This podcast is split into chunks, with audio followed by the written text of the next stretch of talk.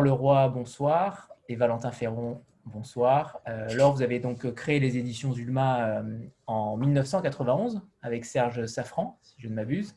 et Valentin Ferron, vous êtes.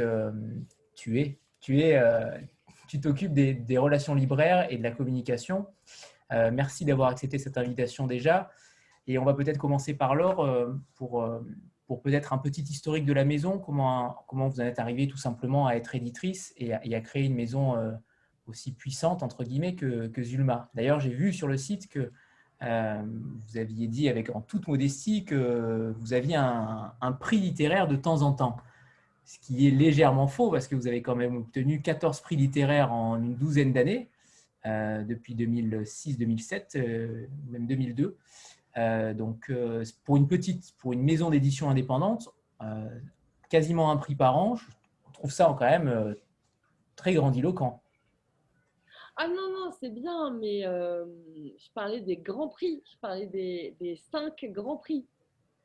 Donc, si on se réfère aux cinq grands prix, évidemment, on a eu le Médicis français, le Médicis étranger, le Féminin, le Renault de poche, voilà, c'est ce que j'ai appelé un prix de temps en temps. Après, il y a d'autres prix comme le prix du roman FNAC, comme euh, le prix des lectrices de L, euh, qui sont aussi des grands prix. Mais quand je dis qu'on a un prix de temps en temps, je pensais au, top 5. ok, très bien. Maintenant, pour répondre euh, à la question du départ, pardon, moi, je crois que j'ai toujours voulu être euh, éditrice dès lors que j'ai compris que ce métier existait. j'ai fait euh, des études euh, de lettres et de linguistique anglaise. J'ai fait en même temps que mes études des stages dans des maisons d'édition.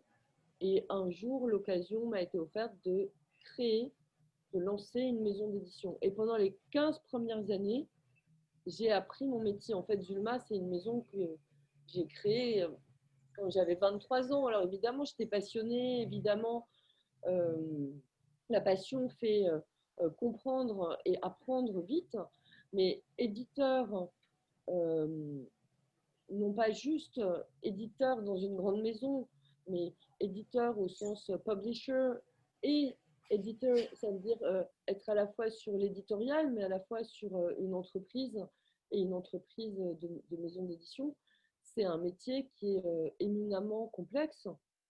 On a plein de problématiques à l'échelle de Julma qui sont exactement les mêmes problématiques que Hachette ou Gallimard. Sauf que nous, on y est confronté à, petite dose, mais euh, toute, la, toute la commercialisation du livre, elle est complexe.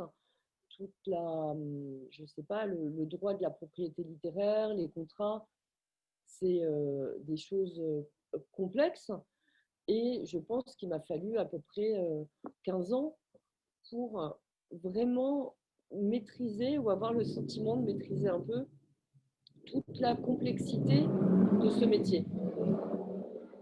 Au bout de 15 ans, je me suis dit qu'il fallait que euh, je mette en pratique tout ce que j'avais appris et je dois dire que j'avais aussi envie de presque de repartir de zéro et de vraiment de faire table rase et de, de repartir avec un projet euh, assez différent finalement de ce qui a été fait pendant les 15 premières années.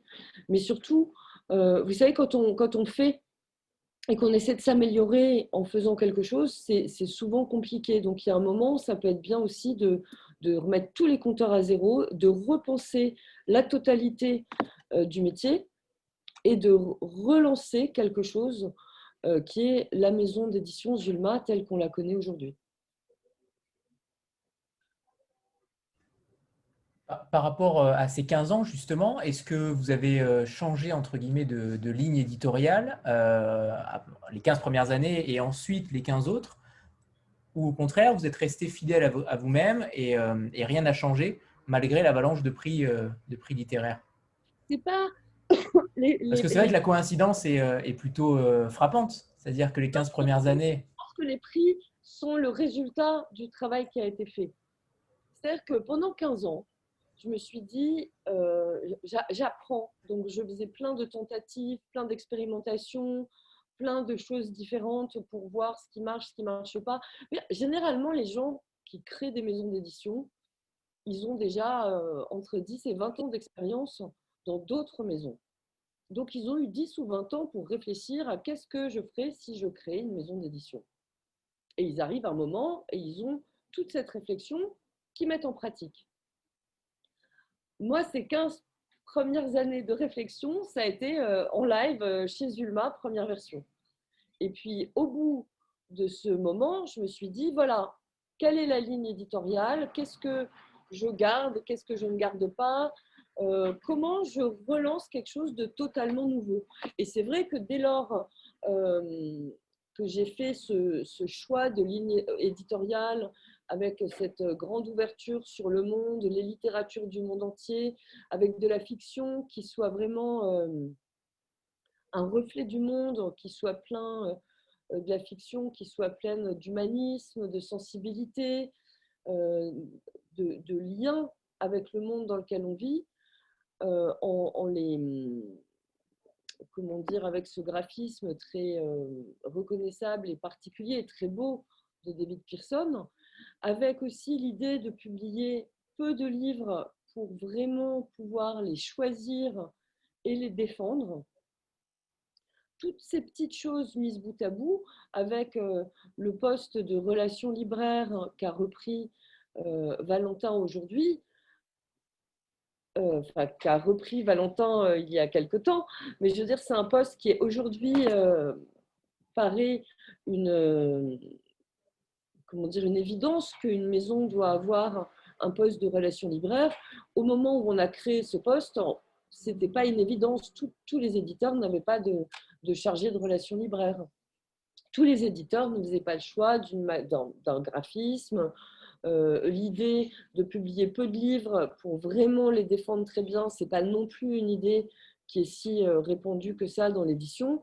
Et l'idée de, s'ouvrir aux littératures du monde entier, d'avoir vraiment un prisme très large où le point commun, c'est la force des textes, l'originalité des textes et le fait que ce soit des, des textes qui ne sont pas euh, jetables, oubliables ou anecdotiques tout ça, c'est l'ensemble de ce, de ce dispositif qui, mis ensemble, fait la force de Zuma. Donc les prix littéraires découlent de ce processus. Euh, est-ce qu'on peut présenter euh, votre équipe, Laure? Vous êtes cinq? On est cinq. On a euh, donc bah, Valentin qui s'occupe donc des relations avec les libraires, des relations avec, les, avec le diffuseur, avec les représentants. Qui s'occupe des relations avec l'attaché de presse extérieur et qui s'occupe de toute la communication de la maison. On a, euh, y compris donc des, réseaux sociaux, euh, on a Héloïse et Evelyne qui sont à l'éditorial et à la fabrication. Donc ça va à la fois du choix des textes qu'on publie au travail éditorial avec les auteurs ou les traducteurs, et jusqu'à la fabrication euh, du livre. Et euh, Amélie, qui est en charge de tout ce qui est euh, cession et acquisition de droits et toute la comptabilité auteur. voilà. Stéphanie? Ouais. Oui, alors moi, bonsoir Laure, bonsoir Valentin et bonsoir à tous. Bonsoir. Euh, donc moi, je, connais en fait euh, Zulma depuis euh, finalement assez peu de temps, et enfin depuis que je suis sur Instagram en fait.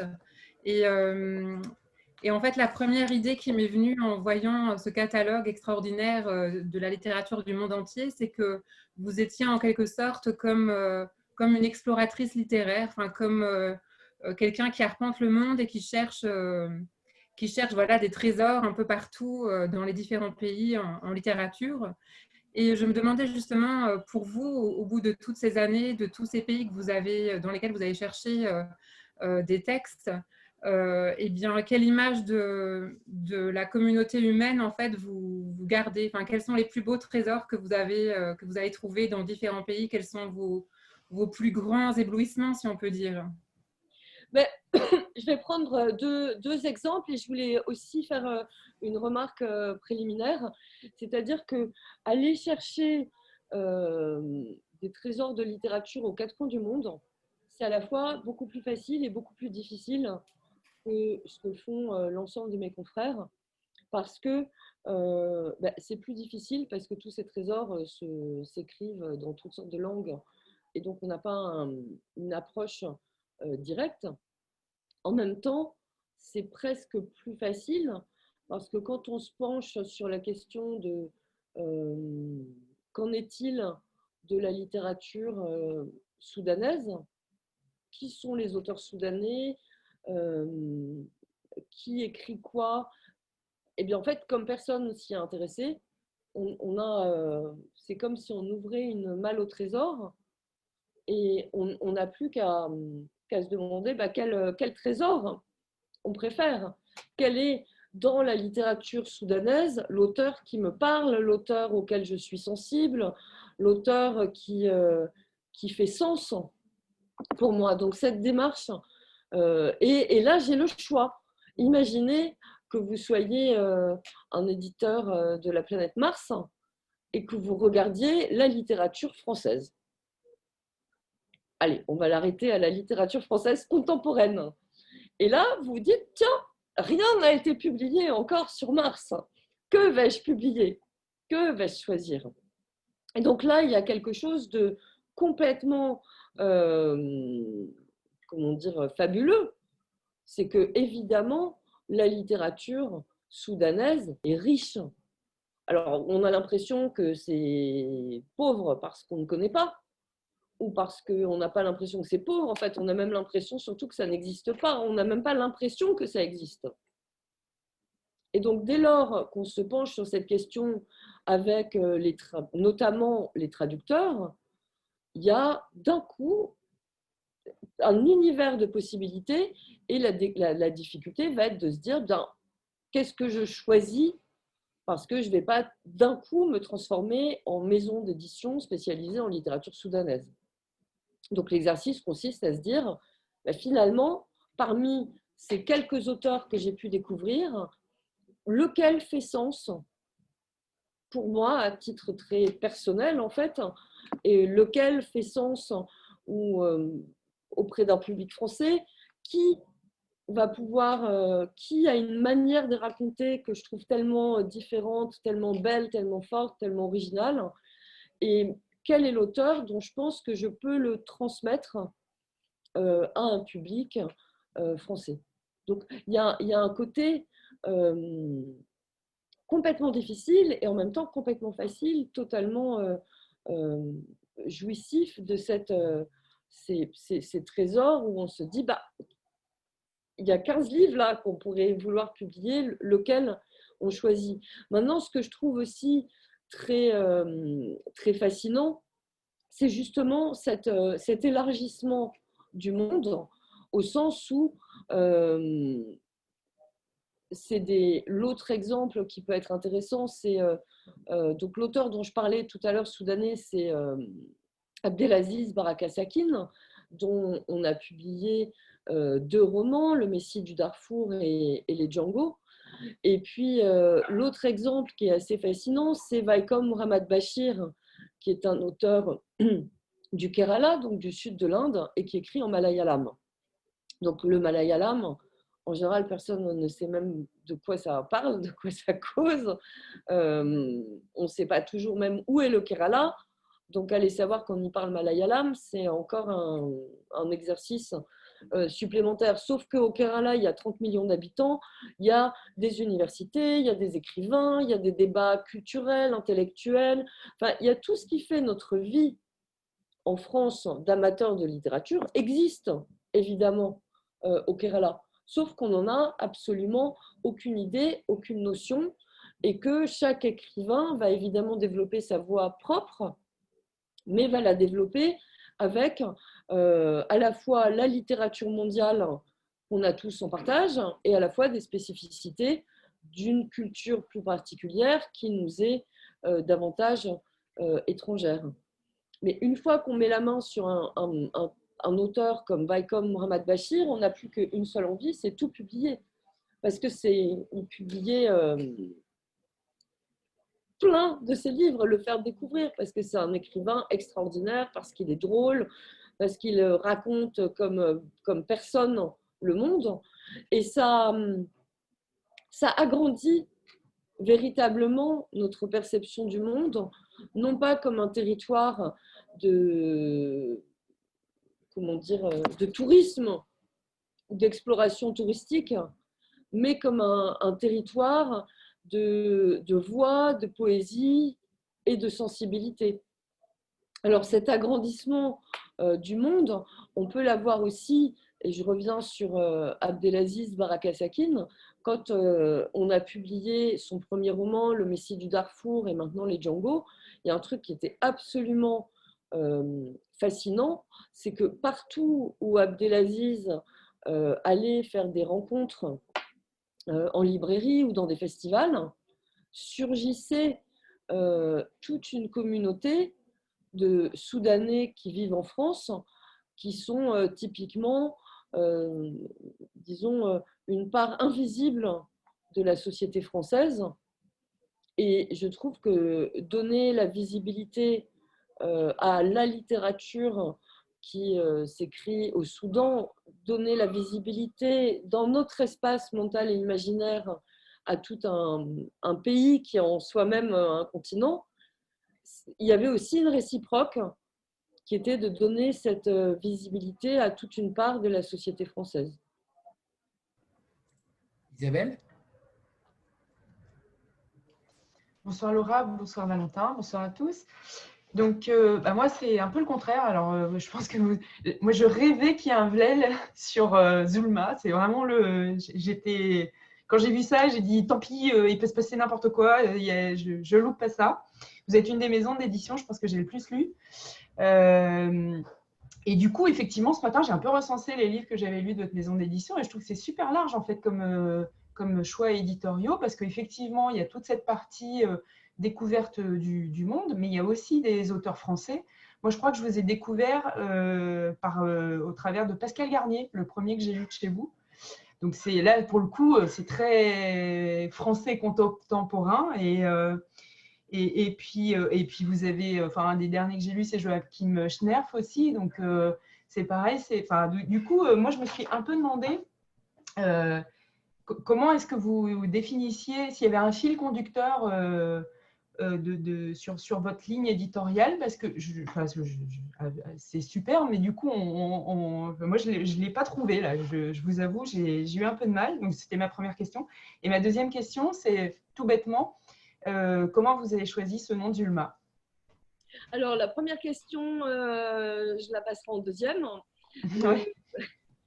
Le nom de Zulma, ça vient d'une amie, la grande amie de toute euh, une vie de Balzac. De Balzac, bon. C'était ma question parce que je me suis dit, est-ce que c'est l'amie de Balzac? Oui. voilà. Super. c'était deux choses. C'était aussi que c'était Je voulais que ce soit. Je ne voulais pas que ce soit mon nom parce que je voulais que ce soit même si euh, c'est à la fois très personnel et très collectif, Julma. Et euh, oh, on a mis Moza, le chat de la maison. Le, à la fois très euh, collectif et je voulais que moi aussi je puisse être portée par ce projet et pas avoir juste mon nom sur les couvertures de livres, ce que je trouve pas, pas très drôle. Donc je voulais que ce soit un personnage féminin, mais que ce ne soit pas moi. Et donc Zulma, la grande amie de Balzac, je trouvais ça voilà, génial. Euh, après, la ligne éditoriale, je pense que ce qu'on va retrouver dans, tous nos livres, euh, je vais le dire différemment. Je, ne veux publier que des livres que j'aime. Alors, la ligne éditoriale, ça va être tout simplement des livres que j'aime. Mais que j'aime et qui me semblent euh, apporter quelque chose, euh, dont les écrivains, les auteurs me semblent avoir une, voix forte, une voix originale, une voix différente. Alors peut-être que j'aime des choses relativement variées, mais néanmoins, je pense que dans tous les livres, qu'il s'agisse de littérature française ou de littérature étrangère, on va trouver une forme de sensibilité, une forme d'humanisme, une forme euh, d'engagement au monde et aussi une forme d'engagement à l'imaginaire et à la fiction. Chez Zulma, il y a très peu d'autofiction. Il n'y a pas de... Vous savez, des auteurs qui vont prétendre avoir un non-style ou un style minimaliste. Il y a plutôt des gens qui ont une langue euh, travaillée. Même Pascal Garnier, avec son écriture euh, soi-disant simple, il n'est pas du tout simple. Il, y a un, réel travail pour obtenir euh, l'ambiance, l'atmosphère de Pascal Garnier. Vous verrez aussi que, euh, par exemple, Pascal Garnier ou Marcus Malt, c'est des auteurs français, certes, c'est des gens qui viennent du roman noir, par exemple. Je pense que aucun, que ce soit Hubert Haddad, Jean-Marie Belas de Robles, Yahya Belascri, euh, en janvier prochain, euh, Ananda Devi dans la collection Poche, euh, les auteurs haïtiens que j'ai pu publier. Aucun de ces auteurs n'est vraiment dans le mainstream de la littérature française, disons, qui domine les médias et les listes de meilleures ventes. Maintenant, la proposition, elle est de dire, moi, je publie des livres qui me semblent importants, qui me touchent, qui m'émeuvent, euh, me semblent forts et originaux, des livres dont je me dis que je pourrais encore en parler les 20 prochaines années. Donc, ça peut être un chef-d'œuvre de la littérature ou ça peut être une fantaisie euh, irrésistible. Mais c'est pas des livres pour euh, juste un, cinq minutes de, ou deux heures de divertissement. C'est des livres dont j'ai envie que les lecteurs aient eux aussi envie de les garder dans leur bibliothèque, de les offrir, qu'ils soient chacun un objet précieux d'une manière ou d'une autre pour euh, tous les lecteurs dont ils vont croiser la route. Après, je pense que l'engagement que je prends, c'est que je ne publie pas des livres et je me dis, mais quel, euh, je fais ça pour faire de l'argent ou je fais ça. Euh, non, il n'y aura pas de Christine gauche chez Zulma. Je vois le, message qui défile. Mais je ne pense pas que chaque lecteur va, aimer à 100% tout le catalogue de Zulma. Parce que évidemment, on est tous très différents. Mais en revanche, je pense qu'il y a quand même dans le catalogue de Zulma une promesse qui est tenue de livre en livre et qui fait que euh, la maison peut avoir euh, des lecteurs qui lui sont fidèles et qui ont envie de suivre la maison. Cette promesse, elle est importante aussi parce que beaucoup d'auteurs que je publie, notamment en littérature étrangère, sont euh, totalement inconnus au bataillon des lecteurs français. Mais vous pouvez vous dire, c'est chez Zulma, donc je fais confiance, donc je tente l'aventure et je me risque à découvrir cet auteur dont je n'avais jamais entendu parler. C'est exactement ça, ceci dit. Ça marche euh, tout à fait. Euh, elle, est là, elle est là la ligne en fait. Le, vrai fond du truc, c'est que normalement, on, peut faire confiance à la marque, on peut faire confiance à Zulma et se dire qu'on va découvrir euh, et que ce sera une belle découverte. Jean-Marc? Oui, bonsoir. Bonsoir Laure et bonsoir euh, Valentin. Euh, comme on le disait tout à l'heure, j'ai eu l'occasion de faire un petit saut, mais très très rapide cet été euh, à, à les roses et, j'ai adoré le, concept. allez, vous les mettre les villes à la campagne, vous mettez les, librairies en bord de mer, c'est absolument fantastique. Rien que ça, j'ai adoré. Mais alors, d'abord peut-être un petit mot sur, cette euh, démarche d'être là où, a priori on vous attendrait euh, peut-être pas. Et puis peut-être en complément de, la question d'Isabelle, moi je me demandais justement sur la, diversité de ce que vous étudiez, ce que vous éditez, pardon, comment de temps en temps vous êtes amené à trancher entre euh, justement le domaine étranger et la littérature française, où j'imagine que là vous devez être plutôt sollicité avec des manuscrits, des choses que vous recevez, alors que dans votre approche étrangère, c'est plutôt la proactivité, vous allez rechercher et vous vous faites plaisir. Comment vous arbitrez ça un peu tous les jours? Voilà, un peu deux questions en une aussi. Alors, pour l'arbitrage, vous savez, il y a, je ne fais pas le compte de combien je publie en littérature française ou en littérature étrangère. Je pense que le, compte, il est de trouver un livre dont on se dit qu'il faut absolument le publier. Le, un, roman, un manuscrit que je lis, que ce soit une traduction ou pas, si je trouve ça juste bien, c'est pas intéressant Enfin, je veux dire, c'est un livre qui pourra trouver sa place chez un autre éditeur qui se passionnera pour ce livre. Mais l'idée que ce soit juste de la bonne littérature, que ce soit intéressant, que ce soit un bon auteur, en fait, ça ne suffit pas. C'est tellement trop d'énergie de publier un livre. Donc, le, critère, il est très simple. C'est que euh, je me dis que j'en fais une jaunisse si ce n'est pas moi qui publie ce livre. C'est que j'ai envie de parler à tout le monde de ce livre. Et publier un livre, c'est aussi souvent un processus long, que ce soit des traductions et même les auteurs français. Le temps qu'on avance ensemble sur un projet, il peut se passer euh, un an, deux ans, trois ans. Donc si euh, mon enthousiasme n'est pas assez fort, il va jamais tenir cette durée. Il faut que pendant trois ans, j'ai envie de publier ce livre et qu'il n'y ait pas un autre livre qui arrive et qui euh, renverse et tu plantes cet enthousiasme. Donc l'enthousiasme doit être fort, la passion doit être vigoureuse pour se faire le choix, prendre la décision de publier tel ou tel livre. Et après, je veux que cette passion puisse se partager et rester vivante euh, dans le temps et dans la durée. Est-ce que je réponds à peu près? Dans la ligne éditoriale, vous n'avez pas d'idée préconçue de dire a priori, je dois avoir telle proportion de Français, telle proportion d'étrangers. Ça peut varier d'une saison à une autre. Ça peut complètement varier. Ça dépend des rencontres et des, et des, des coups de foudre qui se font et des, voilà, je peux avoir un moment où, vous voyez, cette, euh, cette rentrée littéraire, on avait euh, trois romans français. Et euh, la rentrée littéraire prochaine, on aura trois romans étrangers.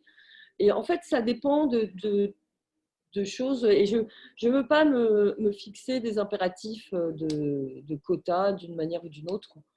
Euh, il faut avoir assez de souplesse pour, euh, pour réagir aux, propositions qui croisent votre route. Et ça dépend, j'imagine aussi, des auteurs que vous avez déjà publiés, qui republient chez vous, de, leur, de leur propension à écrire rapidement ou pas, j'imagine? Ben, dans ce cadre-là bien sûr de politique d'auteur qui fait que euh, on essaye de trouver aussi pour chaque livre la meilleure place dans le programme et de, et de suivre et d'accompagner chaque auteur dans son travail. Donc, euh, c'est un équilibre à, trouver entre euh, le moment où un auteur a, fini son roman et le moment où on va pouvoir le publier. On ne peut pas non plus faire attendre 100 ans. Donc, à la limite, euh, peut-être que parfois on va pouvoir arbitrer en disant bah, tel auteur il est mort, il peut attendre cinq minutes. et tel autre est vivant et on a besoin d'être euh, réactif, on a besoin d'être présent parce qu'on travaille euh, avec des, êtres humains. Il y a une grande part d'amitié aussi dans tout ça. pour répondre à l'autre question sur, sur Veul les Roses, très, très brièvement, il se trouve que j'ai une maison à Veul les Roses et que j'y étais pendant le confinement. Et j'étais dans un sentiment, je pense, comme beaucoup d'entre nous, de, désarroi et un sentiment d'impuissance et de, de tout qui me, me, filait entre les, entre les doigts. Et je me suis dit que j'avais vraiment besoin de faire quelque chose de très concret et que j'avais besoin de faire quelque chose avec des, avec des gens. Et très vite est née l'idée de, cette, euh, de, cette, de, faire une librairie où on montrerait nos livres, où on les, on les ferait découvrir, et, euh, et, de faire ça dans un, dans un endroit où on ne s'attend pas à trouver des livres, qui est euh, cette magnifique jardinerie qui est dans le cœur du village à Veul-les-Roses.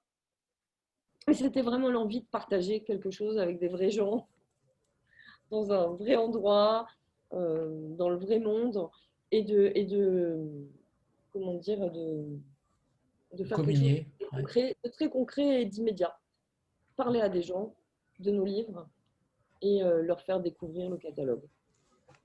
Et on notera que les auteurs morts ont un autre avantage, celui d'être beaucoup moins pénibles, et ce qui est loin d'être négligeable. Euh, Amel, c'est à toi. Il faut allumer ton micro. Ton micro, ton micro.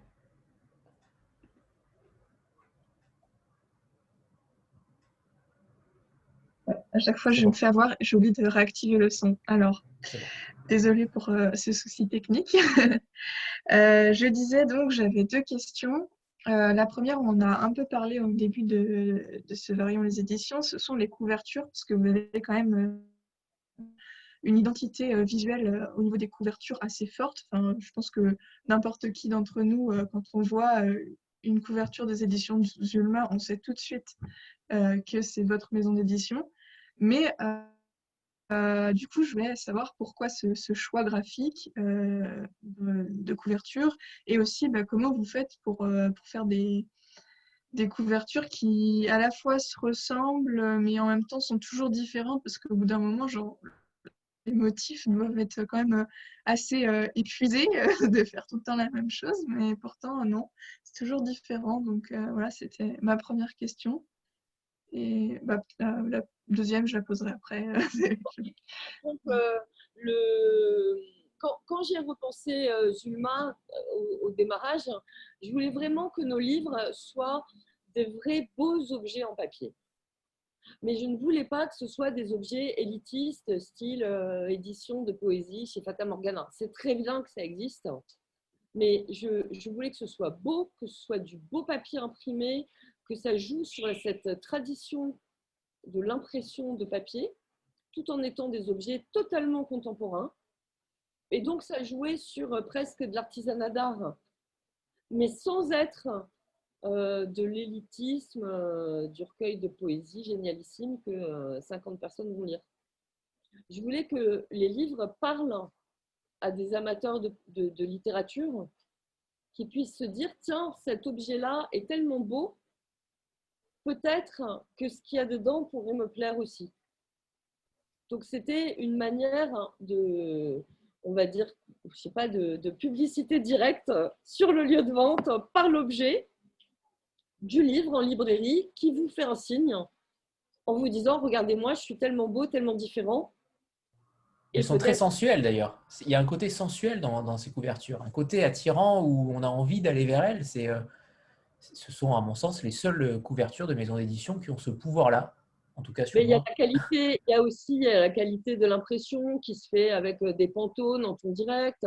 Il y a la qualité du papier qui est très importante. Il y a les rabats qui donnent une vraie, euh, euh, disons, euh, densité à l'objet et en même temps une souplesse. Donc, il- je voulais vraiment que ce soit de beaux objets, mais des beaux objets contemporains, pas des beaux objets élitistes et en même temps que ça fasse appel à l'histoire de de l'édition de littérature, l'histoire du graphisme et du design de couverture. Et donc, c'est pour ça que j'ai fait appel à David Pearson.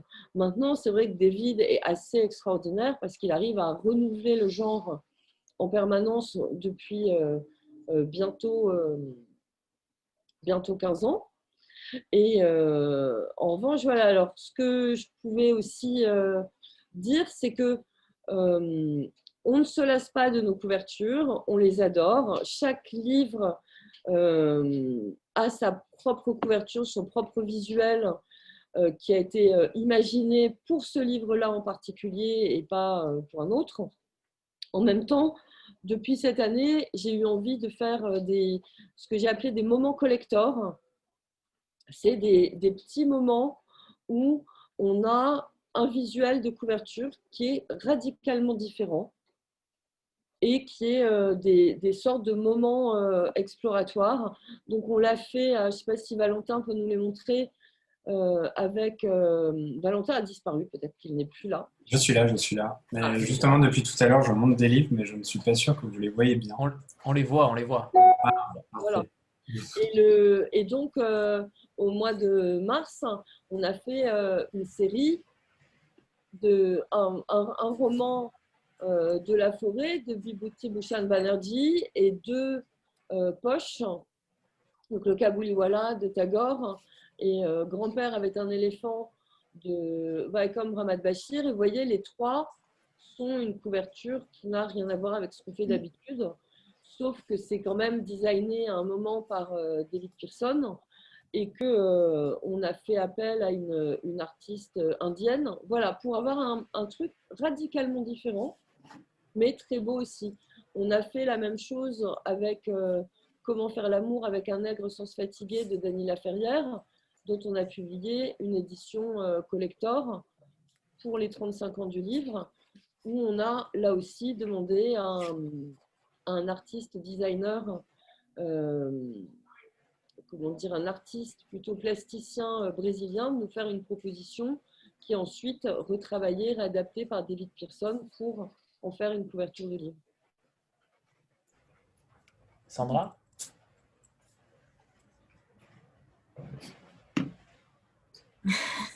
Oui, bonsoir euh, Laure et Valentin. Euh, je voulais revenir sur la sur l'ouverture, euh, l'élargissement, comme vous dites, euh, au monde. Euh, bah, ça représente beaucoup de langues, j'imagine, différentes dans vos publications.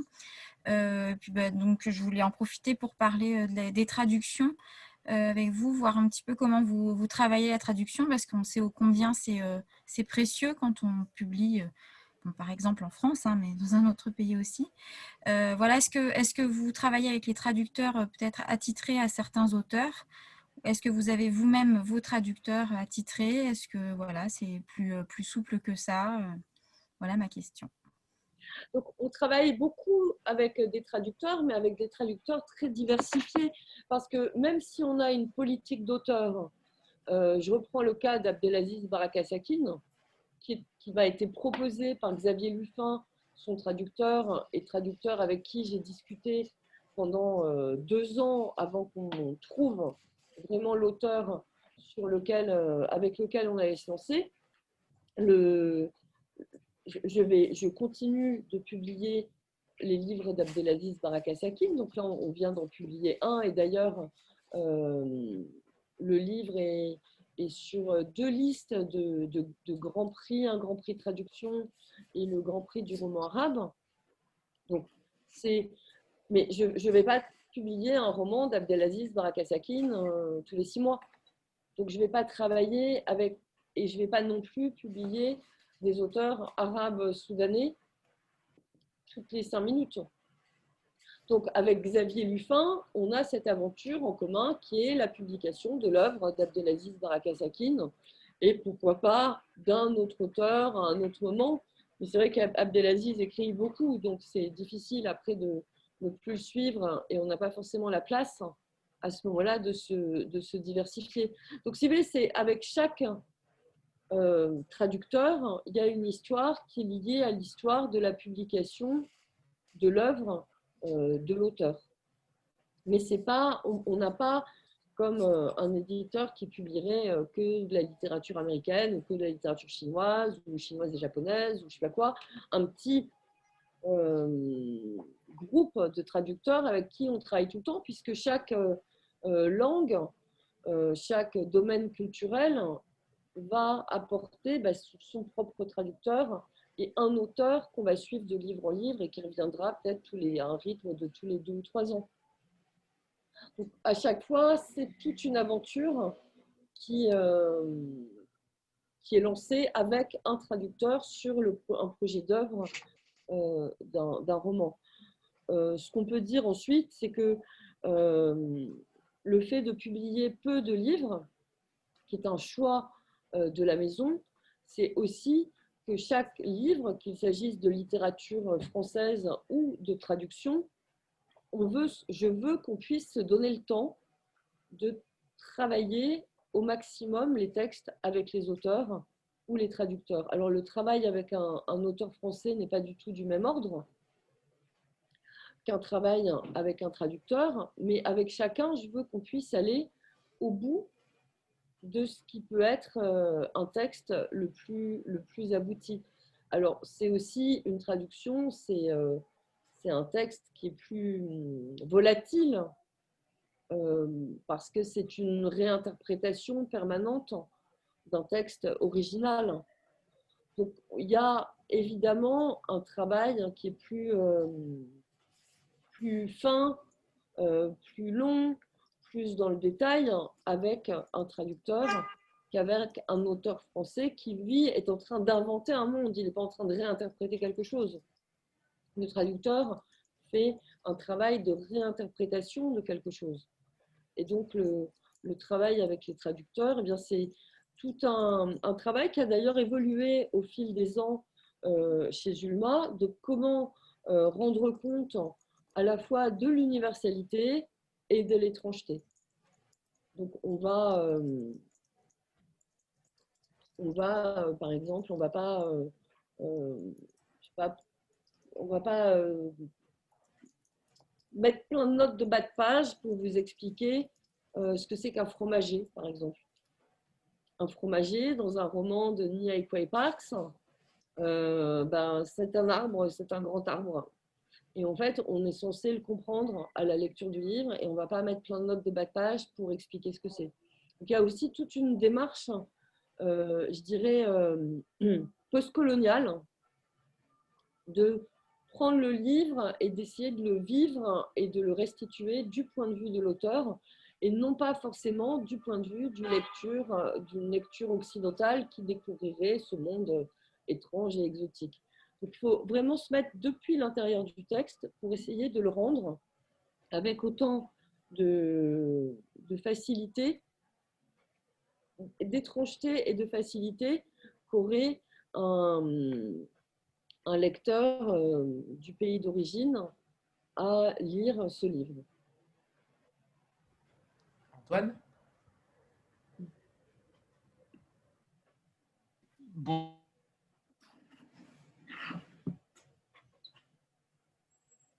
En effet, la connexion saute. Il m'avait prévenu. Alors, Rita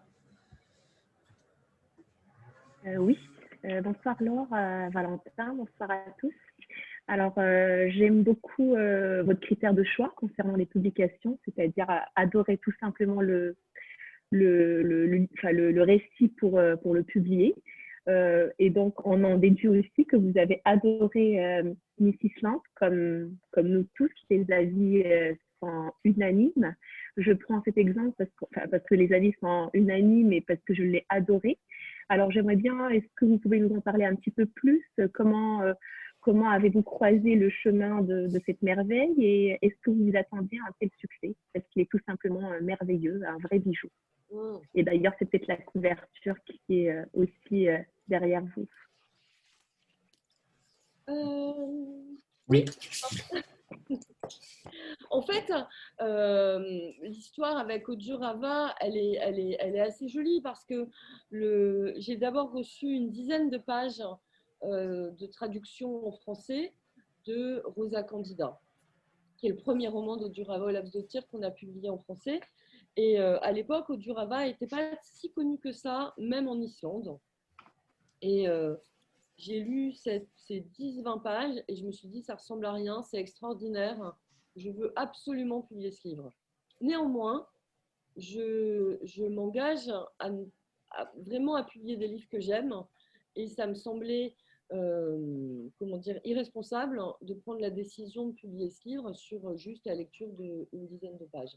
Il se trouve que ce roman était en voie de traduction en anglais, donc j'ai attendu pendant un an d'avoir accès au texte anglais pour vraiment euh, lire ce, roman de Durava et ensuite bah, prendre la décision. Euh, voilà. Après, euh, Rosa Candida, ça a été un succès énorme en France, un succès en France qui a rejailli sur euh, toute l'Europe, voire le monde, et euh, voire même par une sorte d'effet de, euh, rebond en Islande, où maintenant Odurava est également très très connu, ce qui n'était pas le cas au moment où on a publié Rosa Candida. Alors après que toutes ces années de, travail, de promotion de l'œuvre d'Odure soient couronnées avec Miss Island par le Médicis étranger, eh ben ça c'est un, un bonheur total. Est-ce qu'on peut parler, lors de la rentrée littéraire euh, et des, titres qui, sont, qui sortent en octobre aussi? Est-ce que vous pouvez nous en dire davantage? Alors déjà sur la rentrée, bien sûr, mais... Ben, pour la rentrée littéraire, on est, euh, on est, cette année, on est très littérature française. Il y a un roman qui est une, une vraie, vraie belle découverte, euh, complètement, comment dire, fascinante et, émouvante c'est euh, La Géante de Laurence Vilaine. Donc, c'est son troisième roman. Les deux premiers étaient parus chez Gaïa. Et euh, c'est euh, l'histoire d'une femme dans la montagne, une femme qui vit au pied d'une montagne qu'elle appelle la géante et qui a cette vie un peu recluse et en même temps totalement immergée dans la nature. Et la vie de cette femme va être totalement bouleversée par l'arrivée de deux personnages un homme malade qui vient trouver refuge dans ce hameau de montagne et une femme qui est euh, amoureuse de lui et qui va euh, débarquer, euh, si je puis dire, par le biais de, lettres hein, d'abord qu'elle lui envoie et ensuite débarquer physiquement dans ce village pour prendre des nouvelles de cet homme qui tend à disparaître sans qu'elle ne comprenne bien pourquoi c'est une vraie immersion. Je ne sais pas si vous aimez les, balades en montagne, euh, je pense à ces balades en été où on a toutes ces, odeurs de toute cette variété d'herbes et de plantes et d'insectes qui bruissent et du soleil qui chauffe, une herbe un peu sèche dont sortent toutes ces odeurs. Si vous aimez tout ça, je suis sûre que vous allez euh, adorer euh, la géante de, Laurence Vilaine. Et moi, en tout cas, j'ai eu un, vrai coup de foudre euh, pour ce livre. Donc, j'étais aussi contente parce que c'était un, nouvel auteur, qui, une nouvelle autrice qui rejoignait Zulma.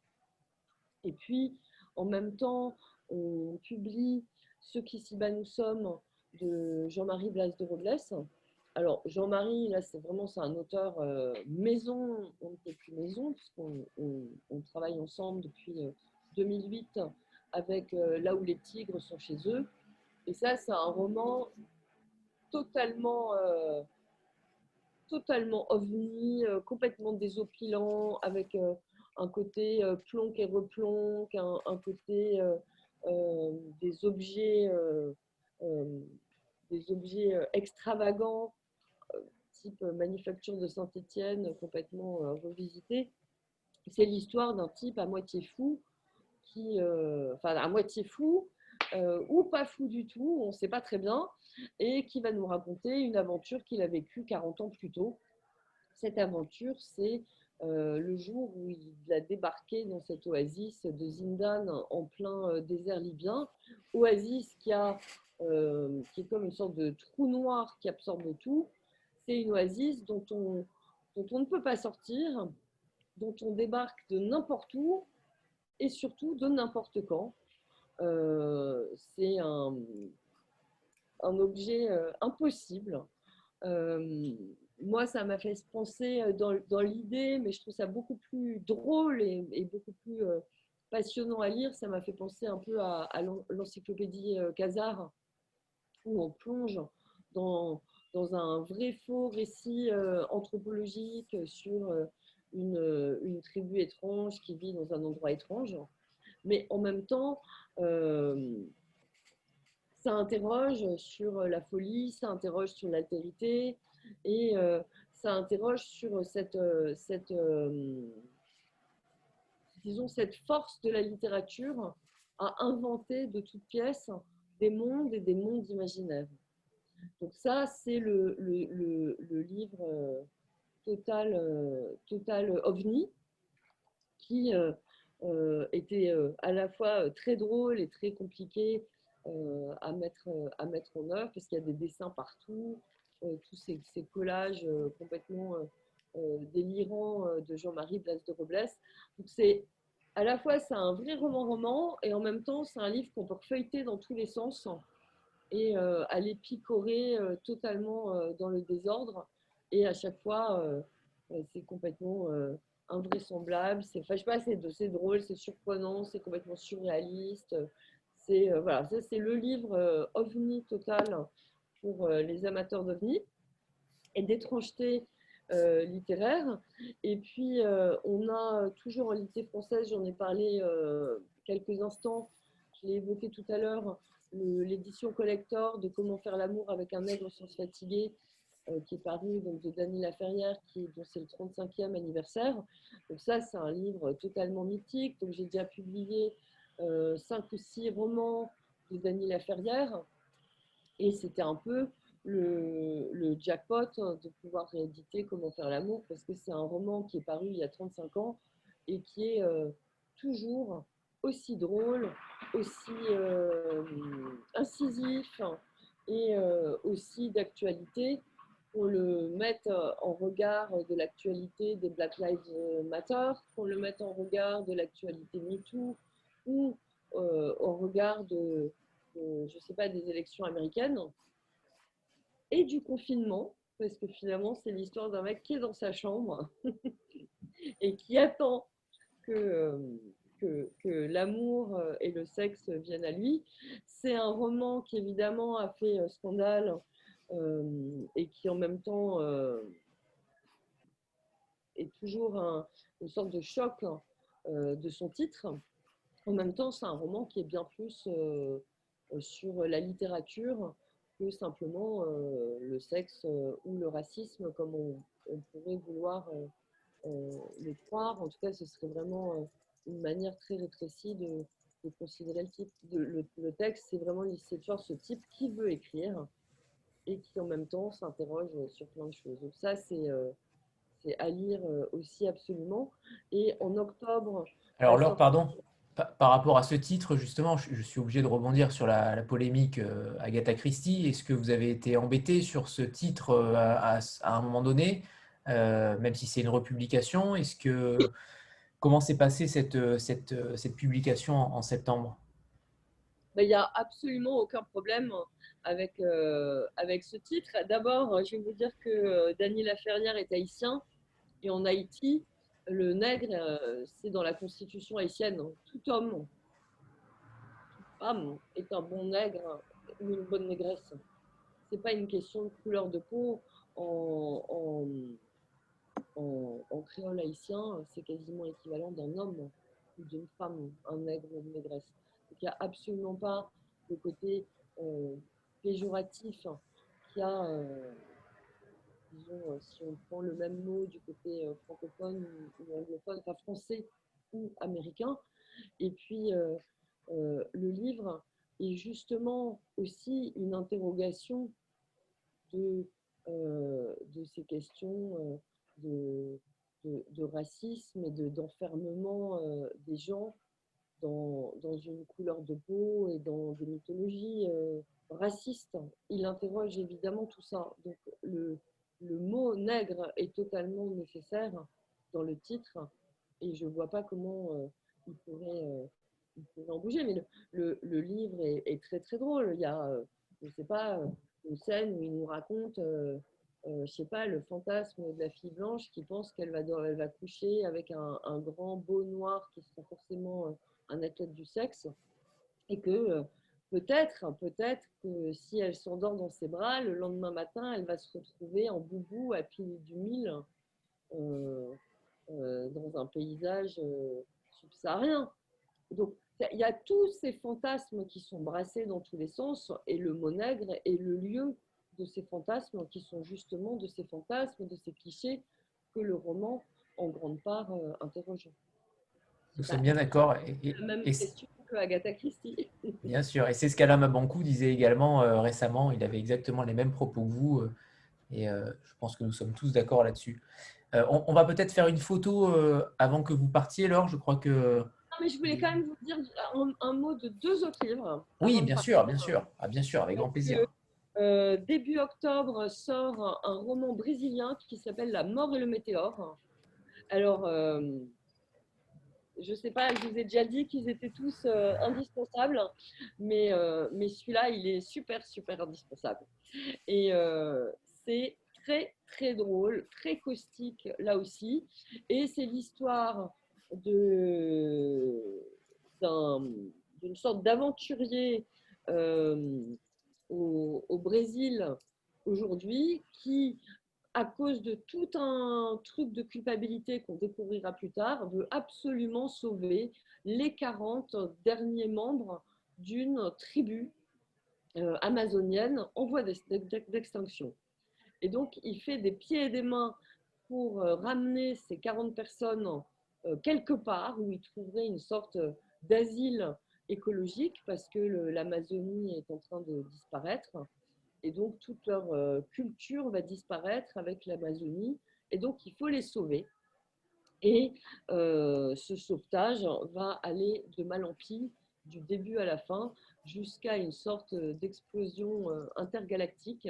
C'est éminemment drôle, farfelu, profond, magnifiquement écrit et merveilleusement traduit du portugais par Dominique Nedelec. Donc ça, La mort et le météore, c'est dans quelques jours.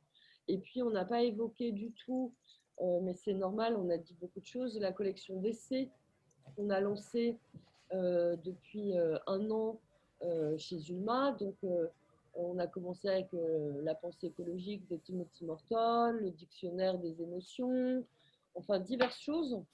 Et au mois de octobre, le 15 octobre, sort un livre de plus de 800 pages qui s'appelle euh, L'âge du capitalisme de surveillance.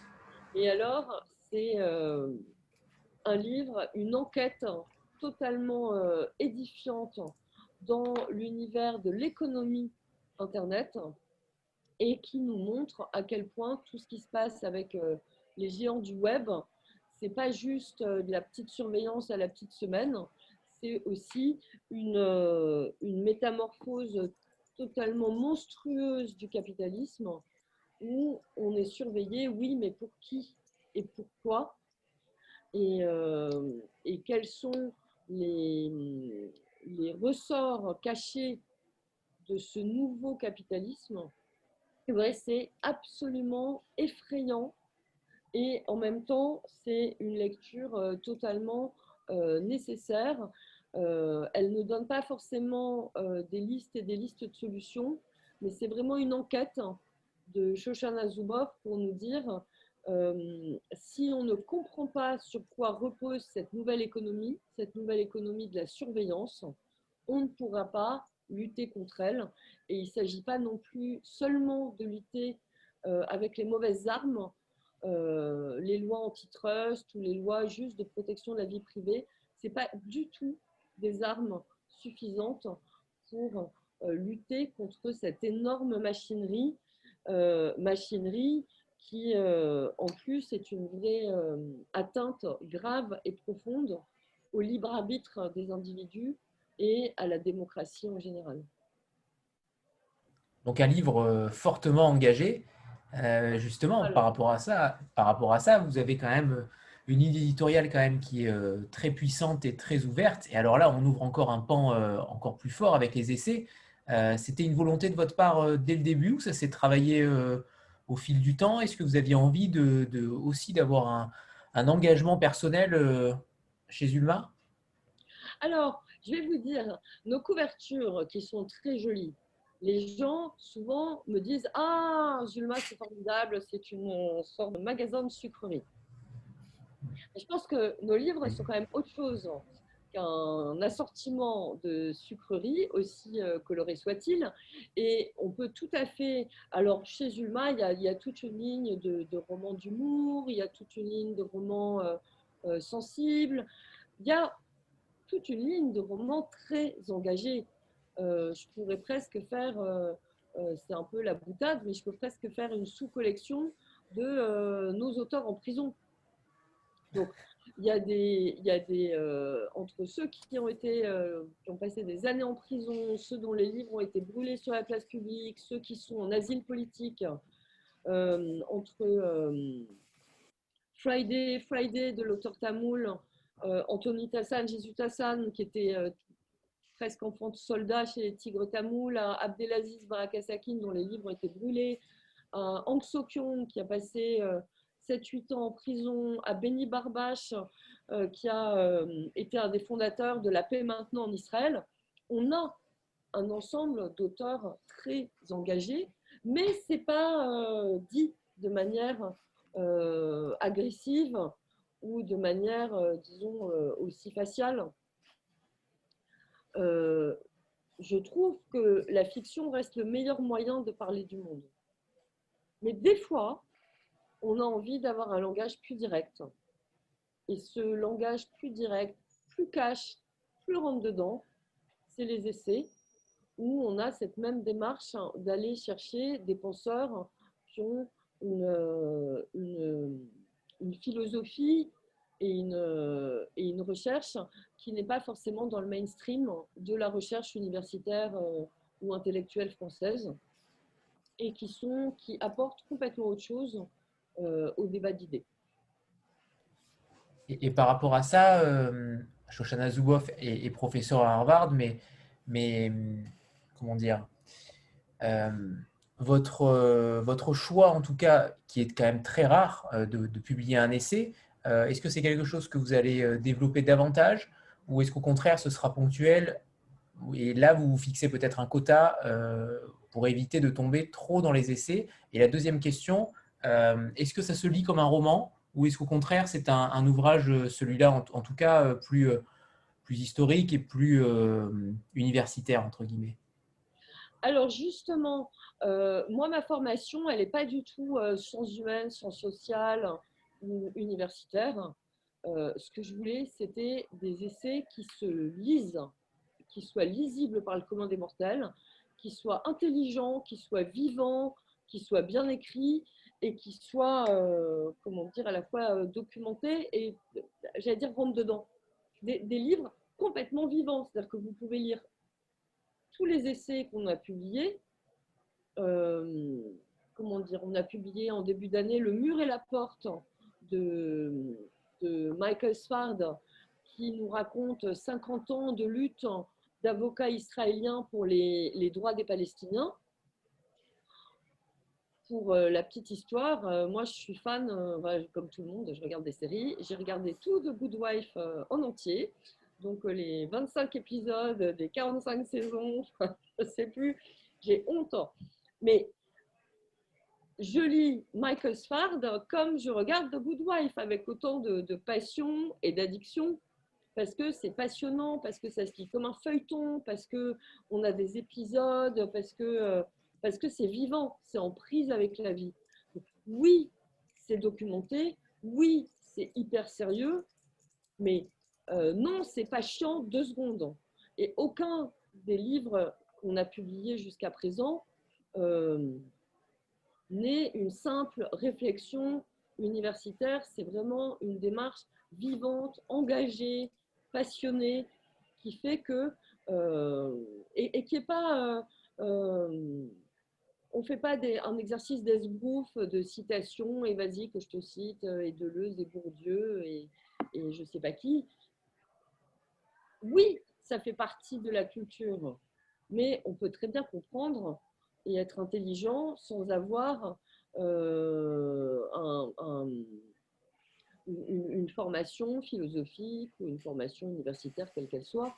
Euh, on, est des personnes intelligentes et l'auteur doit être assez intelligent pour pouvoir nous parler et parler à tout le monde de, toutes sortes de sujets. Donc, que ce soit Timothy Morton sur l'écologie, Michael Svard sur euh, la, justice à l'œuvre euh, ou l'injustice en, Israël, que ce soit le dictionnaire des émotions de Tiffany Watt-Smith ou l'âge de la colère euh, de, Pankaj Mishra, pour finir avec Shoshana Zuboff, c'est des, gens qui sont hyper euh, euh, compétents, hyper pointus dans leur domaine, qui ont en plus une pensée totalement euh, originale, mais qui savent nous raconter tout ça de manière excessivement euh, vivante. On achète. Et si euh, Laure, vous pouvez encore rester un petit peu ou? Bah, Deux, trois minutes là. Oui, est-ce qu'on pourrait peut-être parler de la, de, des poches, tout simplement, parce que vous êtes une des rares maisons d'édition euh, indépendantes à avoir une collection poche qui est très très belle et très inventive. Vous sortez régulièrement les, les livres euh, plusieurs années après, rarement euh, d'année en année, il me semble. Quelle est, quelle est, votre politique par rapport à ça? Pourquoi avoir choisi de, ne pas confier vos livres et de les garder au sein de la maison, ce qu'on considère comme une très bonne chose à mon sens. Euh, mais beaucoup de maisons d'édition font le choix inverse. Écoutez, le choix, le choix de céder un livre à un éditeur euh, poche extérieur, en général, c'est un choix euh, financier à la petite semaine. C'est-à-dire que l'éditeur euh, extérieur va vous acheter les droits de ce livre, on va faire cinq minutes, on va faire du cash en vendant les droits. Mais je trouve qu'on perd complètement l'identité de la maison et je trouve que euh, nos auteurs, en général, sont assez singuliers pour euh, mériter un accompagnement qui est singulier. Si je prends le cas de Zoya Pirzad, par exemple, cette euh, romancière iranienne dont on a publié quatre ou cinq livres, chez Zulma, elle est hyper adulée, hyper suivie, elle a un vrai lectorat, on met ses livres au livre de poche elle disparaît dans la masse. Euh, Pascal Garnier, qui a toujours très bien marché chez Zulma, n'a jamais marché chez les autres éditeurs de poche. Il y a un truc qui se fait, je ne saurais pas dire euh, où exactement, qui fait qu'il y a une, identité entre un univers, un auteur et Zulma. Et je pense que c'est dommage de, de, de, faire cette espèce d'opération de cash rapide en vendant euh, les livres à d'autres éditeurs. Je pense que le poche, c'est au contraire une, une, dynamique très forte pour réussir à faire découvrir l'ensemble du catalogue à d'autres lecteurs qui auraient pas forcément, qui sont pas forcément euh, des acheteurs euh, de grand format. Ce que je trouve aussi magnifique dans la collection, c'est non seulement de remettre, d'avoir cette deuxième vie de livres qu'on a publiés en grand format, mais c'est aussi de pouvoir aller chercher chez d'autres éditeurs euh, à droite à gauche des, euh, des trésors euh, qui ont été perdus, oubliés ou à l'abandon chez d'autres éditeurs. Donc c'est ce qu'on fait avec, par exemple, EPP de, de Ferenc Carinti. C'est un roman totalement cultissime. On l'a, acheté les droits à De Noël et c'était un livre qui n'était pas en poche. Allez savoir pourquoi ce livre n'était pas en poche, Mystère et boule de gomme. Le fait est que euh, chez Junoir, c'est magnifique.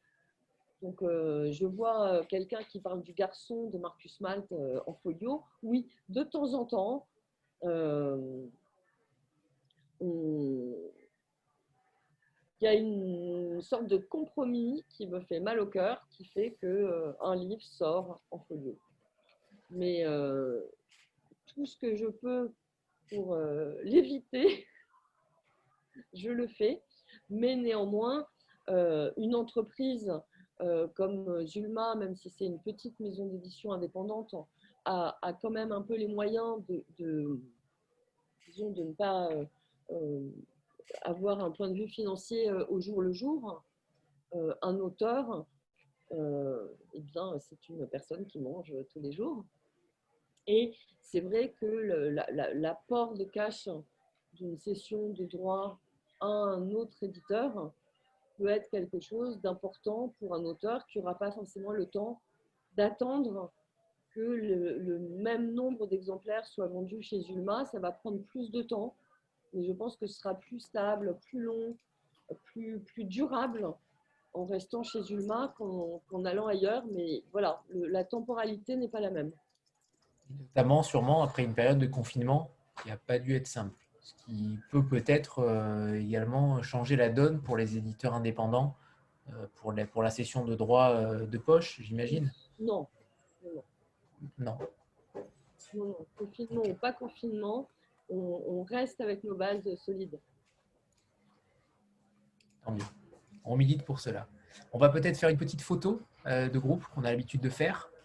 Voilà, sortez vos exemplaires. 3, 2, 1. Parfait. Et la deuxième. Ok, c'est bon, merci.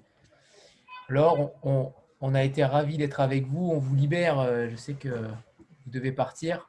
Merci infiniment d'avoir été avec nous. Écoutez, euh, peut-être une prochaine fois avec, avec un auteur. On en a parlé avec Valentin également. euh, Valentin qui va continuer avec nous euh, et qui va passer sous le grill euh, des questions. Euh, donc voilà, Laure, merci beaucoup et, et à très vite, j'espère.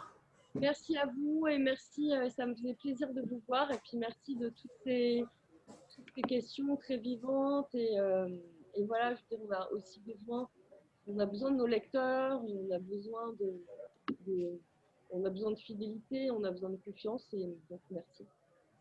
Merci à vous. bye. Au revoir, Laure.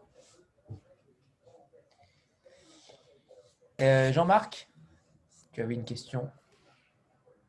Oui, ben, ça fera peut-être justement un lien avec, euh, avec euh, Valentin, euh, ça tombe bien, sur euh, les relations justement que vous entretenez avec, euh, les libraires.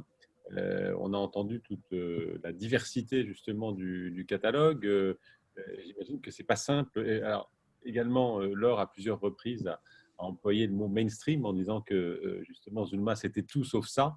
Et en même temps, on sait comment fonctionnent les librairies. Alors, j'imagine qu'il y en a certaines qui vous suivent depuis très très longtemps, avec des libraires qui ont compris et qui ont suivi la démarche. Et puis d'autres, euh, notamment avec euh, le turnover, avec l'évolution du monde de la librairie, où c'est plus compliqué de mettre euh, des livres comme les vôtres en avant, de, de trouver des, des places justement adaptées dans des, dans des cases que sont maintenant un peu le, le- le système des, des librairies. Est-ce que c'est pas un peu frustrant pour vous de temps en temps, euh, agaçant de, de, de voir ou ne pas voir vos livres là où vous voudriez qu'ils soient?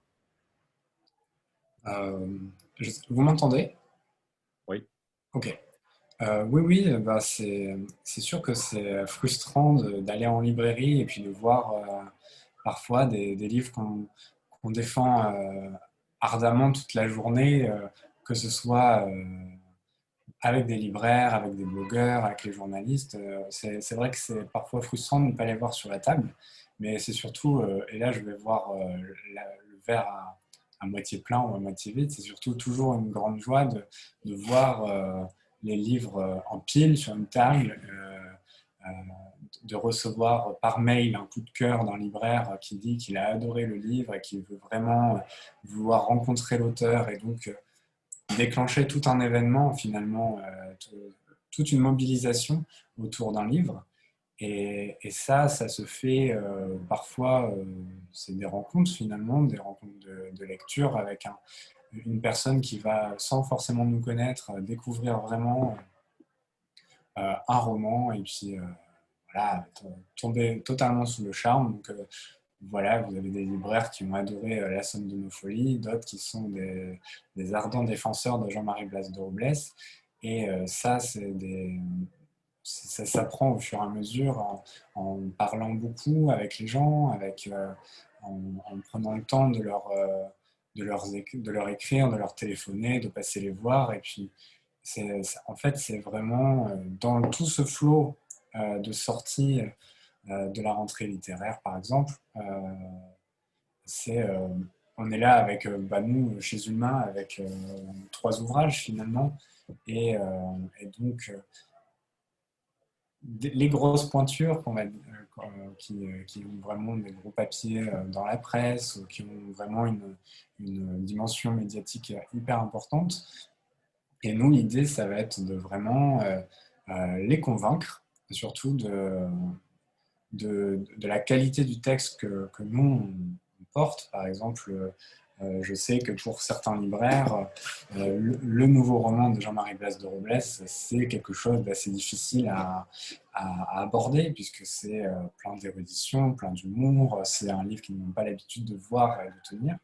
Euh, c'est pas de la littérature blanche comme on peut l'entendre, euh, mais c'est justement leur montrer que c'est ce côté euh, atypique, drôle, euh, totalement fou de Jean-Marie Blas de Robles et ce, cet amour de l'imagination qu'ils peuvent découvrir dans ces pages. Et donc, leur dire que c'est ce livre-là qui va vraiment voilà, leur tomber dans les mains et surtout qu'ils ne lâcheront pas et ne s'empêcheront pas de pouvoir en parler à, leurs clients, aux autres libraires. Et donc, c'est comme ça, c'est toujours une discussion avant tout. Et puis, surtout, l'envie de porter un livre qui, qui, qui m'a plu, moi.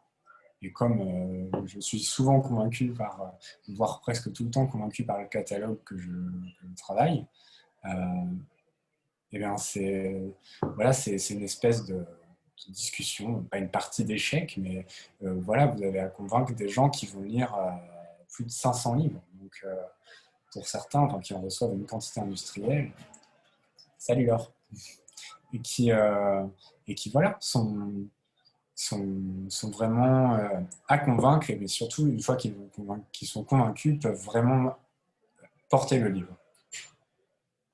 Stéphanie? Euh, oui, alors moi j'avais une question sur euh, les manuscrits qui arrivent chez Zulma. En fait, quel est leur destin? Comment, enfin, quel est le processus? Comment ça se passe? Est-ce que toi, Valentin, tu participes aussi à la lecture? Est-ce que tu fais partie du comité de lecture? Et donc, euh, voilà, est-ce que c'est des relectures ensemble? Enfin, Comment ça se passe? Ok. Euh, bah, chez Zuma, comme, comme vous l'avez euh, compris tout à l'heure, on est une toute petite équipe, ce qui fait qu'on ne va pas tous lire les manuscrits. C'est principalement qui va, qui va vraiment prendre ce travail à, à bras le corps. Maintenant, elle est par Evelyne Lagrange. Euh, puisque bah, c'est vrai qu'avec les succès euh, de la maison, euh, sa visibilité en librairie, les gens vont avoir de plus en plus tendance à envoyer des manuscrits, ce qui fait qu'on en reçoit beaucoup. Mais en tout cas, chez Ulma, c'est pour ça que parfois, il peut y avoir un certain temps avant de recevoir une réponse, mais on se, donne vraiment à cœur de, donner sa chance à chaque manuscrit reçu. Euh, chaque manuscrit qui peut, être, euh, qui peut arriver par la poste est susceptible de, voilà, de pouvoir plaire à, à l'or, puisque on fonctionne vraiment au coup de cœur ici. Euh, c'est-à-dire que c'est aussi ce qui fait l'éclectisme des titres que l'on a. Et, donc, on a vraiment cette volonté de, voilà, de, défendre, de donner sa chance à chaque manuscrit et de, aussi de donner une réponse à chaque personne qui dans une certaine manière, nous accordent leur confiance en nous envoyant le manuscrit. Et sinon, non, je ne fais pas partie du, comité de, lecture, euh, puisque comme je vous ai dit, c'est vraiment Laure et, Evelyne qui vraiment vont, euh, vont lire et découvrir euh, les manuscrits. c'est énorme. Pardon. Pardon, excuse-moi. Vas-y, vas-y, Stéphanie, vas-y. Oui, J'imagine que c'est, enfin, que comme Zulma, c'est quand même une maison euh, qui est reconnue. Mhm. Euh, je ne sais pas la proportion des, euh, des manuscrits qui arrivent par jour ou par semaine, mais j'imagine que c'est quand même énorme. Et donc, mhm. c'est Laure qui, toute seule, ouvre, ouvre tous ces textes et se fait une sélection, peut-être à partir des premières pages. Oui, c'est ça. C'est surtout une découverte des premières pages et puis surtout souvent même plus en profondeur pour euh, quand il quand vous savez la lecture c'est finalement c'est un petit peu comme un coup de foudre euh, euh, vous voyez vous-même en tant que lecteur c'est vous allez par exemple en librairie vous allez regarder les premières pages et vous allez voir tout de suite si vous avez une affinité avec avec le style de l'auteur avec ce qu'il propose. Et dans le processus de lecture de l'or de, c'est vraiment garder en tête que ce qui fait l'identité de Zulma, mais en même temps donner sa chance aussi à des, textes qui, vous voyez, je, ne sais pas euh, si certains d'entre vous ont lu euh, Là où les tigres sont chez eux de Jean-Marie Basse de Robles, mais c'est donc c'est le livre qui avait reçu prix Médicis en 2008, et ce, ce livre-là est arrivé par la poste. donc c'est voilà, c'est vraiment une possibilité de vraiment rencontrer un, un auteur qui maintenant fait vraiment partie de la maison depuis, depuis 12 ans. Manon? Oui, bonsoir Valentin, bonsoir à tous. Euh, J'avais une petite question euh, concernant le confinement, justement. Est-ce que euh, vous avez décalé des, euh, des publications euh, C'est le chien, excusez-moi. Est-ce que vous avez décalé les, les publications ou pas? Est-ce qu'il y a des publications qui ont été reportées en 2021 Anthony rigole pas. oui, voilà. Est-ce que vous avez décalé, du coup, à cause du confinement, vous avez dû décaler des publications euh? En fait, le confinement, comme beaucoup de secteurs euh, d'entreprises finalement, euh, euh, a été particulièrement bouleversé par, par le confinement. La chaîne du livre a vraiment été paralysée, ce qui fait qu'on a dû forcément, comme beaucoup d'autres éditeurs, euh, retravailler un peu notre programme. Euh, ce qui fait que, par exemple, le livre euh, La mort et le météore, dont on vous a parlé tout à l'heure, était initialement prévu à la rentrée littéraire, donc à la sortie, je ne sais plus trop quand, le 20 août, et il se retrouve décalé malheureusement au 1er octobre. Mais c'est aussi notre manière de pouvoir lui donner sa chance.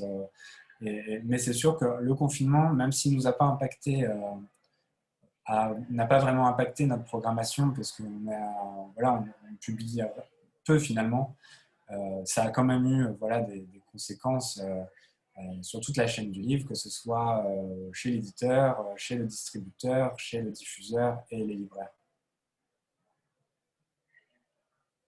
Sandra? En essayant de ne pas faire un bruit particulier hein, cette fois.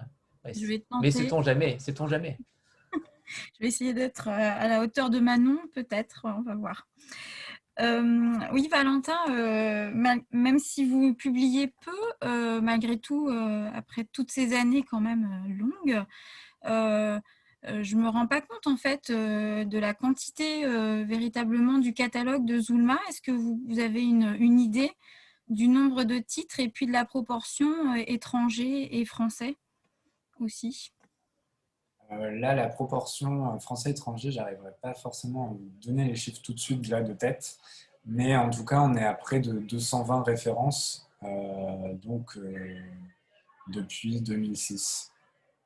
Voilà, c'est en fait les, les personnes qui sont venues à la librairie éphémère des éditions Dulma à Vol-les-Roses ont pu. euh, euh, il y a quelques photos d'ailleurs sur les réseaux sociaux pour vous donner un petit peu le, finalement la masse euh, que ça représente. Euh, C'était, euh, je dirais, une salle de 50 mètres carrés, peut-être pas 50, mais une trentaine de mètres carrés, et c'était quand même bien rempli, avec quand même une plus grosse proportion de, littérature étrangère, ça c'est certain. Euh, en termes de pourcentage, j'aurais peur de dire des bêtises, mais, mais oui, on est à près de 220 références. Ju- Juste pour compléter euh, sur ma question, euh, euh, il y, a, il il plus ou moins d'étrangers ou de Français en fait Je ne me rends pas compte? Hum, disons qu'en termes de. Il y a, il il plus d'auteurs étrangers, mais euh, en fait, chez les auteurs français, je pense par exemple à Jean-Marie Blaise de Robles, Hubert Haddad, euh, Pascal Garnier, Marcus Malt, euh, notamment. Vous avez euh, là un vrai suivi, c'est-à-dire plusieurs livres, euh, vraiment. Par exemple, Jean-Marie Blaise de Robles, on est à six, titres de, cet auteur, alors que chez certains auteurs étrangers, on est à peut-être un ou deux titres. Stéphanie? Oui, moi je voudrais savoir si vous arrivez à mesurer l'impact des, euh, des réseaux sociaux sur, euh, sur, vos, enfin, sur, les, achats de, livres Zulma. Est-ce que, pour vous, le partenariat avec euh, des blogueurs, les Instagrammeurs, c'est euh, vraiment quelque chose qui compte? Est-ce que vous l'avez vraiment intégré euh, complètement dans votre politique ou bien est-ce que c'est encore... euh, Enfin, je sais que vous donnez euh, des services presse euh, euh, voilà, assez, assez régulièrement, mais est-ce que, c'est, est-ce ça s'est vraiment généralisé? Est-ce que vous arrivez à, en mesurer les effets? Euh, en mesurer les effets en termes de vente, euh, c'est ça, en fait, c'est un petit peu compliqué puisque quand vous allez acheter vos livres, c'est chez des libraires notamment, ou alors par, pour certains euh, sur euh, des sites sur Internet, ou alors vous passez même au numérique pour, euh, pour d'autres. Et, et donc là, c'est un petit peu difficile de, de voir concrètement si, un, si, le suivi, enfin, si les blogueurs ont un réel impact dans la vente d'un livre. Par contre, ce que je peux vous dire, c'est que c'est généralement, en fait, quand il y a un succès en librairie, généralement, on va retrouver aussi ce succès-là euh, chez les blogueurs. Je pense que, en fait, c'est euh, deux choses, c'est deux univers différents, la librairie et, les blogueurs. Mais je pense que c'est important que, vous, comme les libraires, ayez accès aux services de presse parce que euh, finalement, vous êtes des intermédiaires. C'est-à-dire que vous êtes des gens à qui on peut parler.